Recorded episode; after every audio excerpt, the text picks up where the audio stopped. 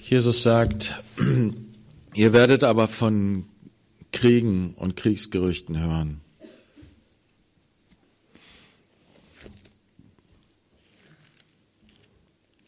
Erschreckt nicht, fürchtet euch nicht.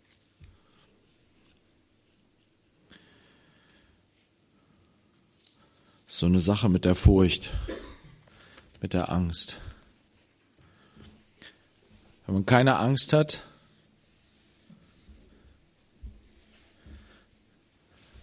und begegnet Menschen, die Angst haben,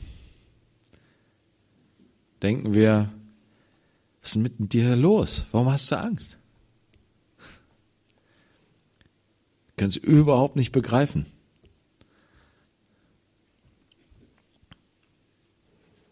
können uns überhaupt nicht einfühlen.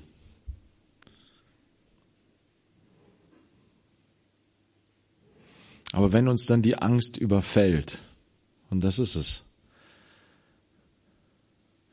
Angst ist etwas, wo wir gar nicht gegen ankommen.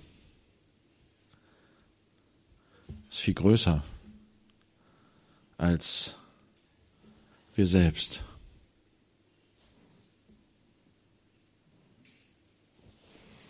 Und dann sagt uns Jesus doch glatt, hab keine Angst. Wie soll ich das machen? Die Angst ist tief in mich hineingefahren. Wie werde ich diese Angst los?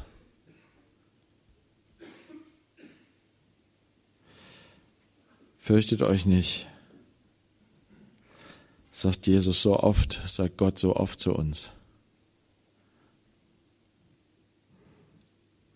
Und es ist genau dieser Trost, den wir viele vielleicht von uns als Kinder erlebt haben, wenn wir Angst hatten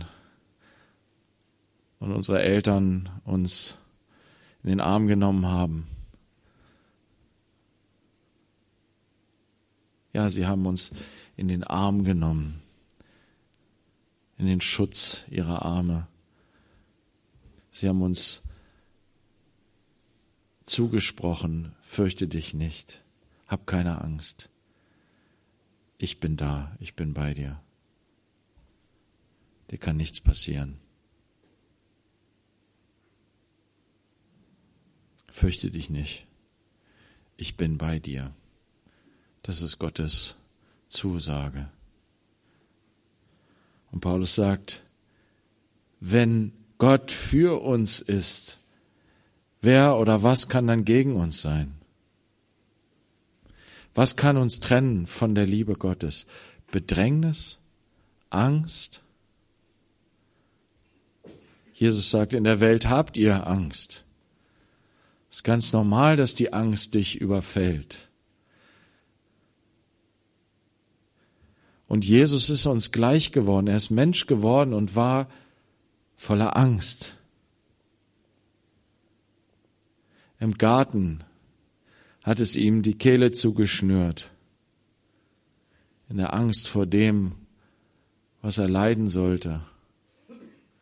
Und er wusste ganz genau, was das alles im Einzelnen beinhalten würde. Und obwohl er genau wusste, was er alles leiden würde, hat ihn das nicht entspannt und ruhig gemacht, sondern im Gegenteil. Es hat ihn in Todesangst versetzt. Und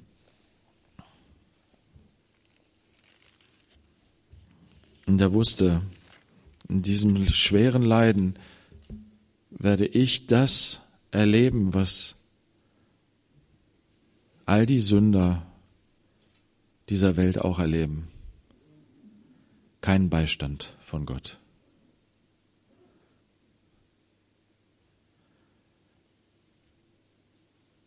Mein Gott, mein Gott, warum hast du mich verlassen? Er ist den Tod eines Sünders gestorben verlassen von Gott. Und ist selbst in dieser Gottverlassenheit treu geblieben. Und das hat er für dich und für mich durchlebt und durchlitten, damit wir es nicht erleben müssen. Nie Niemals wirst du von Gott verlassen sein. Er ist der Ich bin für dich. Er hat sich dafür entschieden, immer bei dir zu sein, in deinen größten Schmerzen, in deinen größten Leiden, in deinem Tod. Ist er da für dich an deiner Seite. Warum? Weil Jesus deinen Tod gestorben ist, den Tod eines Sünders, Gott verlassen. Fürchte dich nicht, denn ich bin bei dir. Ich bin mit dir. Ich kenne dich. Ich sehe dich, wie die Jahreslosung uns erinnert. Er ist der Gott, der uns sieht. Ja, noch mehr, der uns kennt. Nicht nur von ferne, sondern weil er unser Leben gelebt und unseren Tod gestorben ist. Für uns.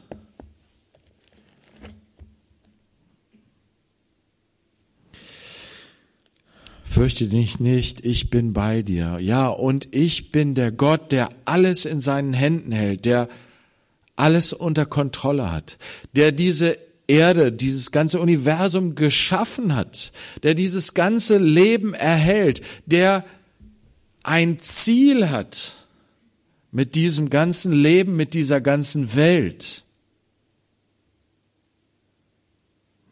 Und um uns ja zu zu helfen in unserer Not, in unserer Angst, weil wir als kleine Geschöpfe, als kleine Wesen, wie er uns geschaffen hat, eben nicht wissen, was heute ist, was morgen ist. Und oft auch überhaupt keinen richtigen Plan davon haben, was gestern war. Die Demenz ist oft weit fortgeschritten, auch bei solchen, die sich als nicht dement bezeichnen würden. Jedenfalls geht's mir so. Gott aber sieht alles, er weiß alles, er hat alles im Blick. Und ja, er gibt seinem Volk, seinen Menschen, gibt er Worte, er gibt uns Einblicke in das, was er ist und in das, was er plant, damit wir ruhig werden. Papa, was wird denn morgen sein? Ja, ich erkläre es dir. Ich sage es dir. Ich erkläre dir meine Pläne, so dass du ruhig sein kannst und weißt, egal was noch so alles kommen mag, aber das Ziel ist klar. Das Ziel, das bleibt. Und ich bin so froh, dass wir zum Anfang des Jahres jetzt diese Verse lesen dürfen in Jesaja 2.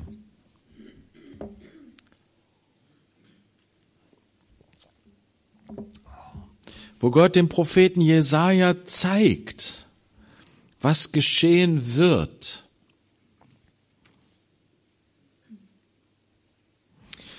Und wir lesen in Jesaja 2, Vers 1 das Wort, das Jesaja, der Sohn des Amots, über Juda und Jerusalem geschaut hat. Und es wird geschehen am Ende der Tage, da wird der Berg des Hauses des Herrn feststehen als Haupt der Berge und erhaben sein über die Hügel und alle Nationen werden zu ihm strömen. Und viele Völker werden hingehen und sagen, kommt, lasst uns hinaufziehen zum Berg des Herrn, zum Haus des Gottes Jakobs, dass er uns aufgrund seiner Wege belehrt und wir auf seinen Pfaden gehen. Denn von Zion wird Weisung ausgehen und das Wort des Herrn von Jerusalem. Und er wird richten zwischen den Nationen und für viele Völker Recht sprechen. Dann werden sie ihre Schwerter zu Pflugscharen umschmieden und ihre Speere zu Winzermessern. Nicht mehr wird Nation gegen Nation das Schwert erheben und sie werden den Krieg nicht mehr lernen.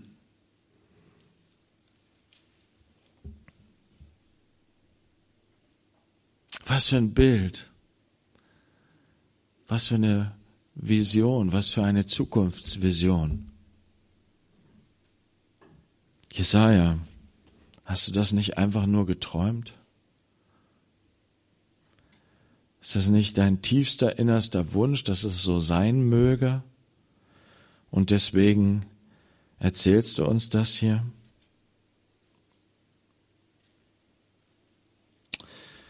Das Wort, das Jesaja, der Sohn des Amots, über Juda und Jerusalem geschaut hat. Und es wird geschehen am Ende der Tage. Das Wort, was er hier benutzt, es wird geschehen, das ist dasselbe Wort, was Mose am Anfang benutzt, um ähm, uns einen Einblick in das Schöpfungshandeln Gottes zu geben. Gott hat Mose offenbart, wie es am Anfang zuging, nämlich dass Finsternis auf der Erde war. Und dann steht da, und Gott sprach, es werde Licht. Und es wurde Licht. Und hier steht, es wird geschehen. Das ist im Grunde das, was da steht, es wurde Licht, es geschah so, es passierte so. Weil Gott gesprochen hatte, passierte es so. Weil Gott gesagt hat, es soll Leben sein in dieser Welt. Ich will, dass diese Wesen Leben haben. Ich will diesen Menschen schaffen als mein Ebenbild. Ich will, dass sie über diese Erde regieren, über diese Her Erde herrschen. Sie sollen meine Kinder sein und mein Wesen und mein Charakter widerspiegeln. In ihrer Herrschaft will ich über diese Erde herrschen und regieren. Durch meine Kinder will ich das tun. Und siehe, es geschah so. Es wurde.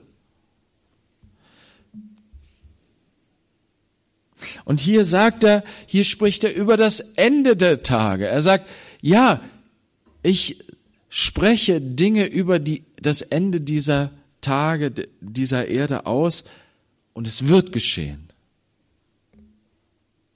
Es wird geschehen. Wir haben gerade Weihnachten gefeiert. Jesaja hat über Jesus Geburt prophezeit. Werden wir noch lesen, Kapitel 7. Die Jungfrau wird schwanger werden. Und es wurde. Gott hat es getan. Er hat vielfach das, was er angekündigt hat, getan. Er hat es durch die Propheten angekündigt. Es ist eingetroffen. Siehe, es wird geschehen am Ende der Tage. Das Bild, was Jesaja hat hier, ist nicht einfach nur seine persönliche Friedensvision sondern es ist die Ankündigung Gottes, dessen, der alles geschaffen hat, der dich und mich geschaffen hat, der alles ins Leben gerufen hat, der alles am Leben erhält. Er sagt, das ist mein Plan.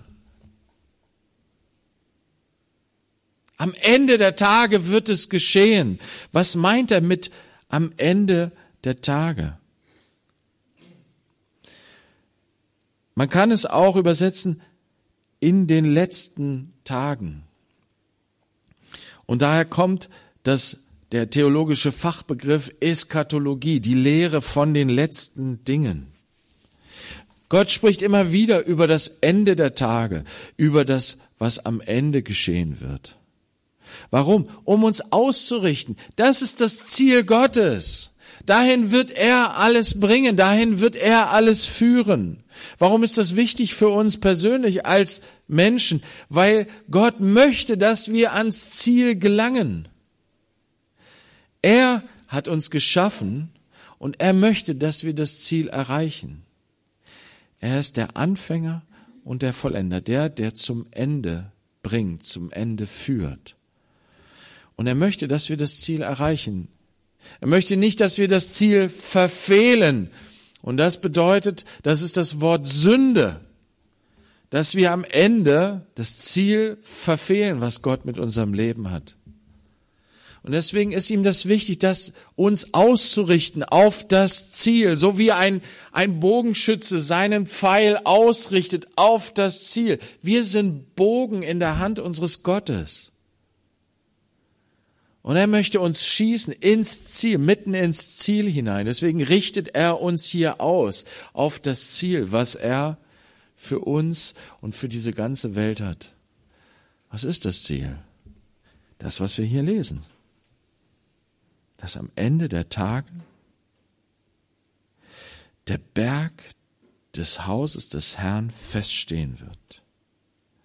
Als Haupt der Berge und erhaben sein über die Hügel.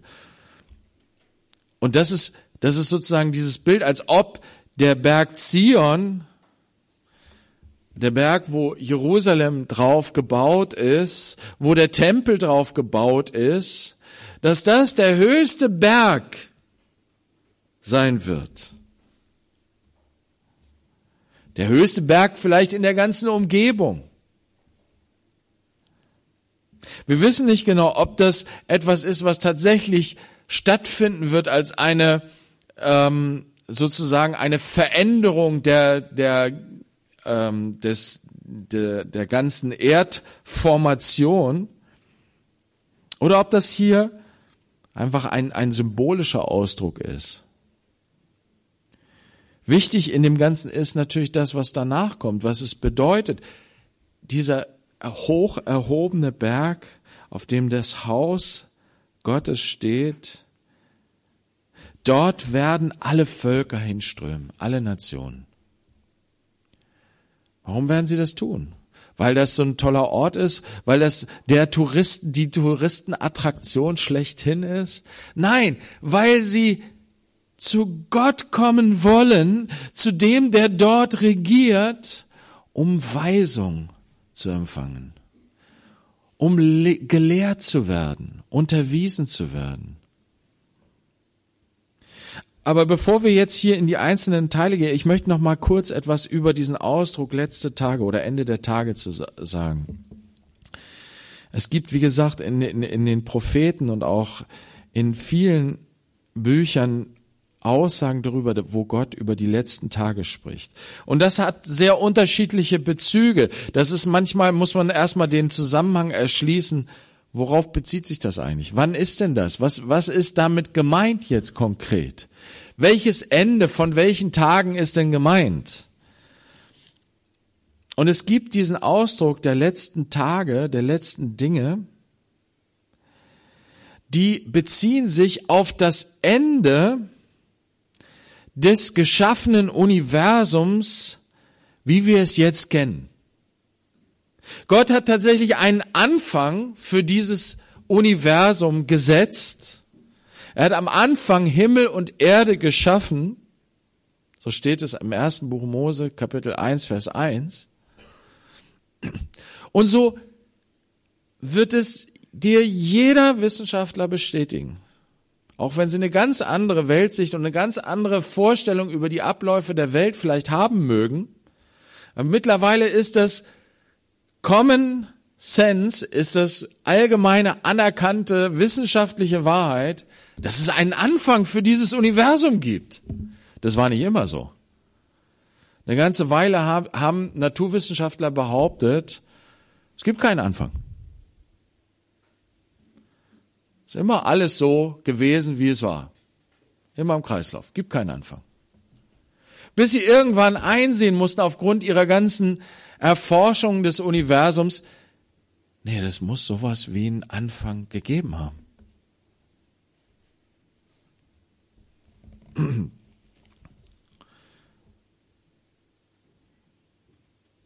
Und Gott hat einen Anfang gemacht und Gott spricht davon, dass es auch ein Ende gibt. Es gibt einen Anfang und es gibt ein Ende. Aber weil Gott ewig ist, und das ist ja dieses, die, das Spannungsfeld, was wir auch erleben, ganz praktisch in unserem Leben in dieser Welt, erleben wir beides. Wir erleben den fortdauernden, die, die, die Fortdauer wir erleben, dass die Erde kreist um die Sonne und wieder ein neues Jahr und wieder ein neues Jahr und wieder ist ein altes Jahr vergangen. Und was passiert am Ende eines Jahres? Ein neues fängt an. Immer wieder. Wir haben diesen Kreislauf. Anfang, Ende und wieder Neuanfang. Und so ist es auch bei Gott, Geschwister. Bei Gott gibt es kein Ende in dem Sinne, dass alles zu Ende ist. Sondern ein Ende bedeutet bei Gott immer wieder auch Neuanfang.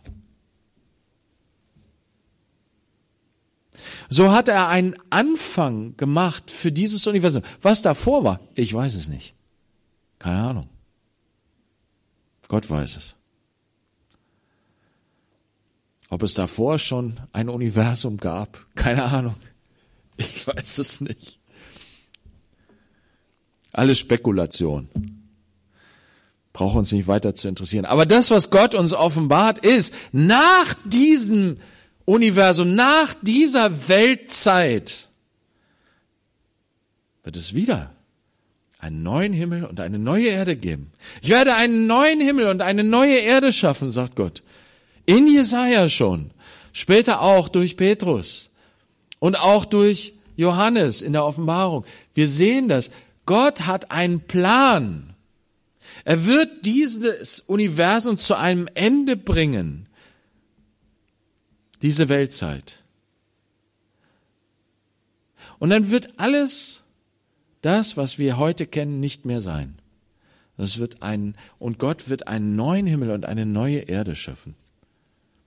Also, das Ende der Tage bezieht sich einerseits auf das Ende dieser Weltzeit und dieses Universums, so wie wir es jetzt kennen.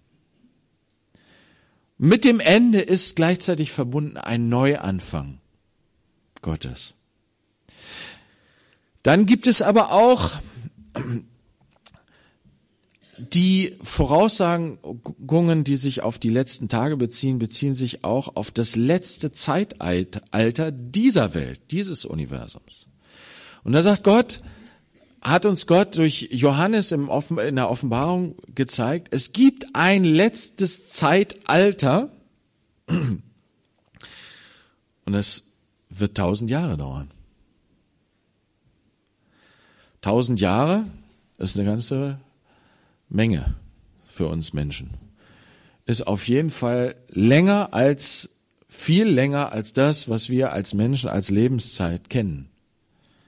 Tausend Jahre. Und diese tausend Jahre, die kommen noch. Das letzte Zeitalter, es steht noch bevor, es hat noch nicht angefangen.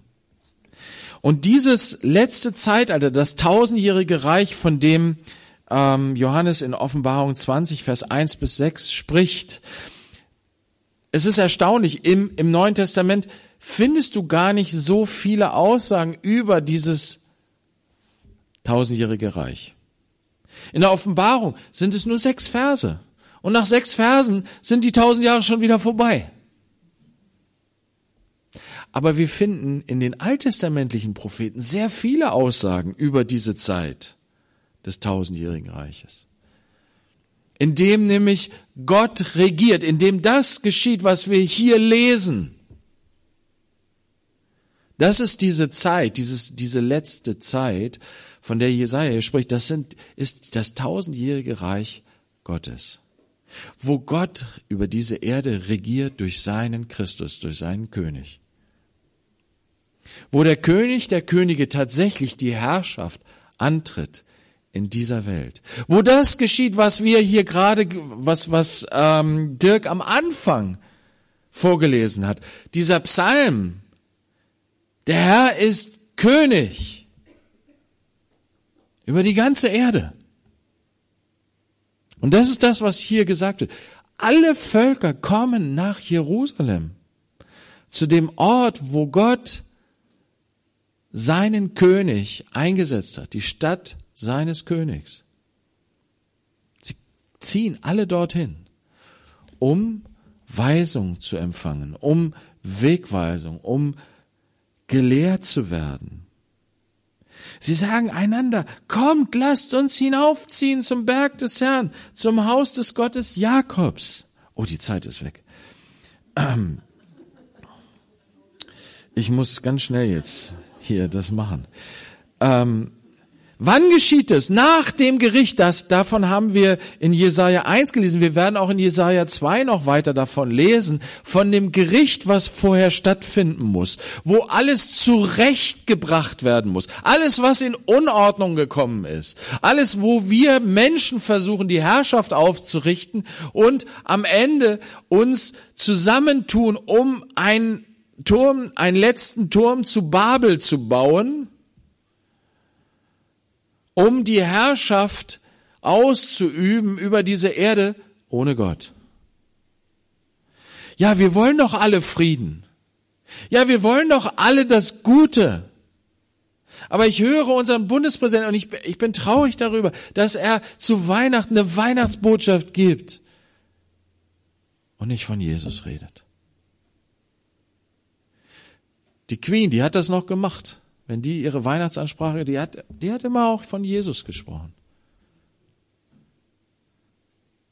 Aber unser Bundespräsident, obwohl er doch was mit Jesus zu tun der hat, der hat durchaus was mit Jesus zu tun.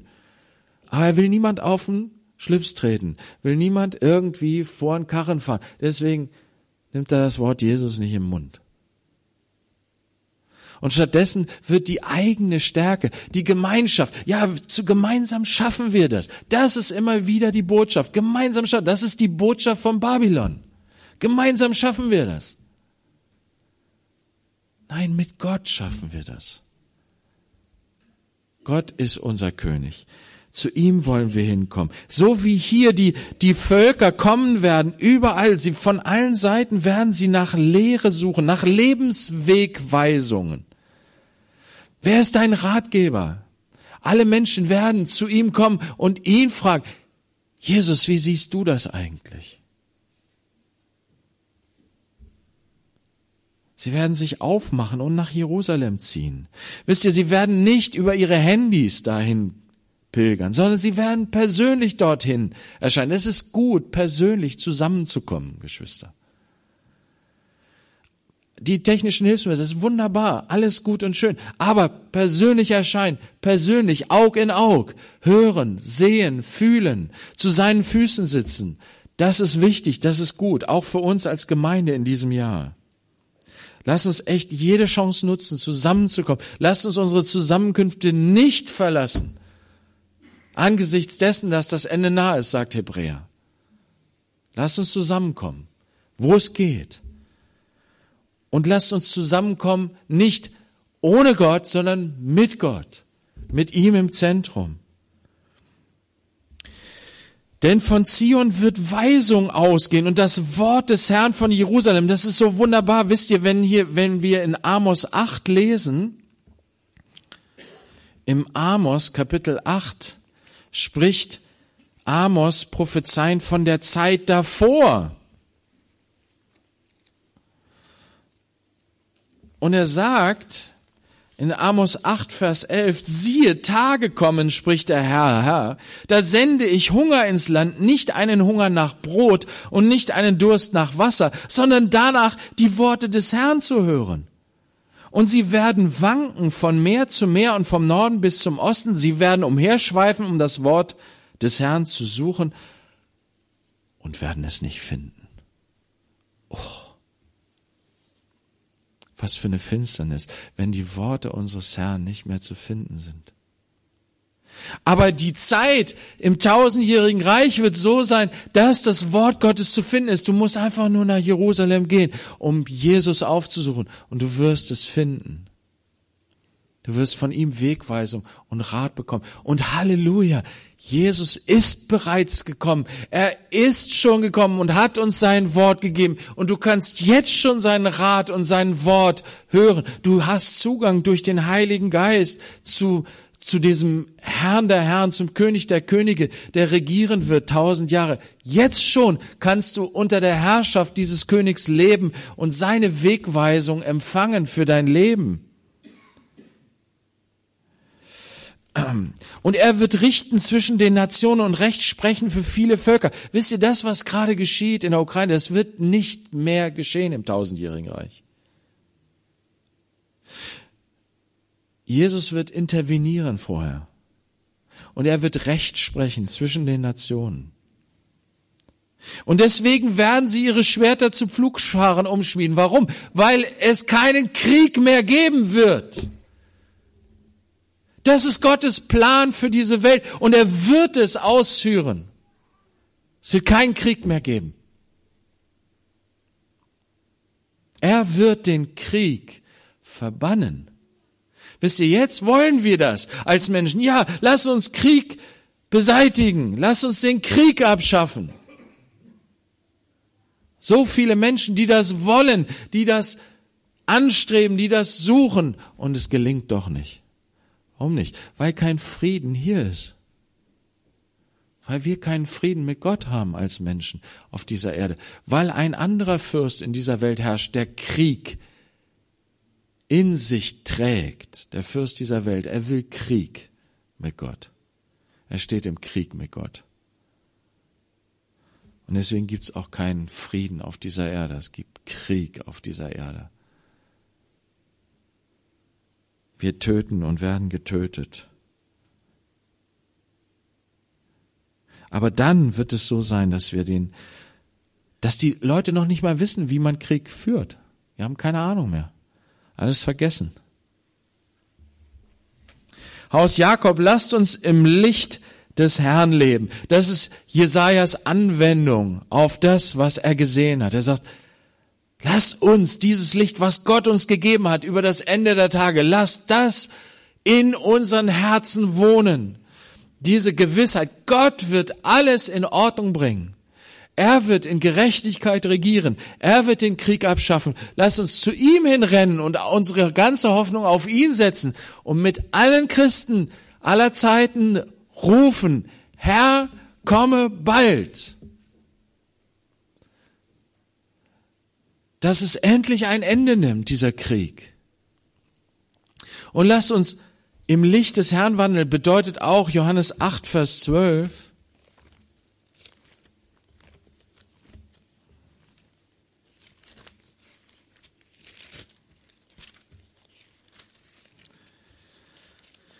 Da sagt Jesus, ich bin das Licht der Welt. Wer mir nachfolgt, wird nicht in der Finsternis wandeln, sondern wird das Licht des Lebens haben. Wer mir nachfolgt, und das bedeutet, wie die Nation später, alle Menschen auf dieser Erde nach Jerusalem pilgern werden, um von Jesus zu lernen, um von ihm auch Entscheidungen zu bekommen. Wisst ihr, wenn, wenn Streit da ist, Jesus wird auf, in, in Gerechtigkeit Entscheidungen treffen. Zu ihm zu kommen, von ihm zu lernen, das kannst du jetzt schon. Kannst jetzt schon ein Jünger, eine Jüngerin Jesu sein. Kannst von ihm empfangen, von ihm lernen. Kannst dein Herz von ihm leiten lassen. Kannst in dieser neuen Welt Gottes jetzt schon leben, im Reich Gottes. Das Reich Gottes hat jetzt schon angefangen. Und deswegen sagen, gibt es manchmal Aussagen über das Ende der Tage in Bezug darauf, dass Jesus gekommen ist. Jetzt, in den letzten Tagen hat Gott zu uns gesprochen, im Sohn, sagt der Hebräerbrief. Wie? Wir leben, das war doch schon vor 2000 Jahren. Da haben sie schon in den letzten Tagen gelebt. Ja, das Ende hat schon angefangen. Warum? Weil Jesus schon gekommen ist. Mit ihm hat es schon den Anfang der Auferstehung von den Toten gegeben. Mit ihm hat das Reich Gottes schon begonnen in all denen, die ihn als König annehmen. Es hat schon angefangen, das Neue. Auch wenn es klein ist, unscheinbar, wie ein Senfkorn. Aber es hat schon angefangen. Lasst uns im Licht des Herrn wandeln, sagt Jesaja. Lasst uns in diesem Anfang, in diesem Neuanfang, in der neuen Schöpfung Gottes. Wir sind schon Teil der neuen Schöpfung Gottes.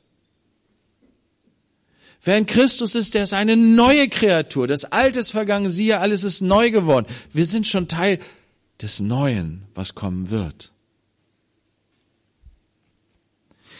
Lasst uns im Licht wandeln, lasst uns ihm nachfolgen, lasst uns sein Wort aufnehmen. Er hat uns so viel zu sagen, auch im neuen Jahr, Geschwister. Er hat uns so viel zu lehren. Lasst uns weiter in seine Schule gehen. Lasst uns weiter von ihm lernen. Und lass uns sein Licht aufsaugen in uns, dass wir tatsächlich das sind, was er über uns sagt. Im Glauben sagt er, ihr seid das Licht der Welt. In uns leuchtet sein Licht in diese Welt hinein. Wir sind Zeugen und Botschafter des tausendjährigen Reiches jetzt schon.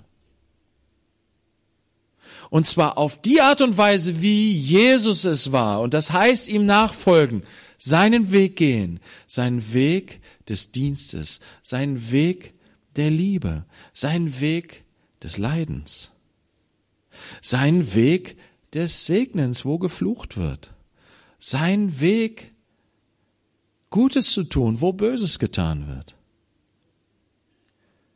Dadurch sind wir Zeugen des neuen Reiches, des tausendjährigen Reiches, Gerechtigkeit zu üben, wo Ungerechtigkeit geschieht.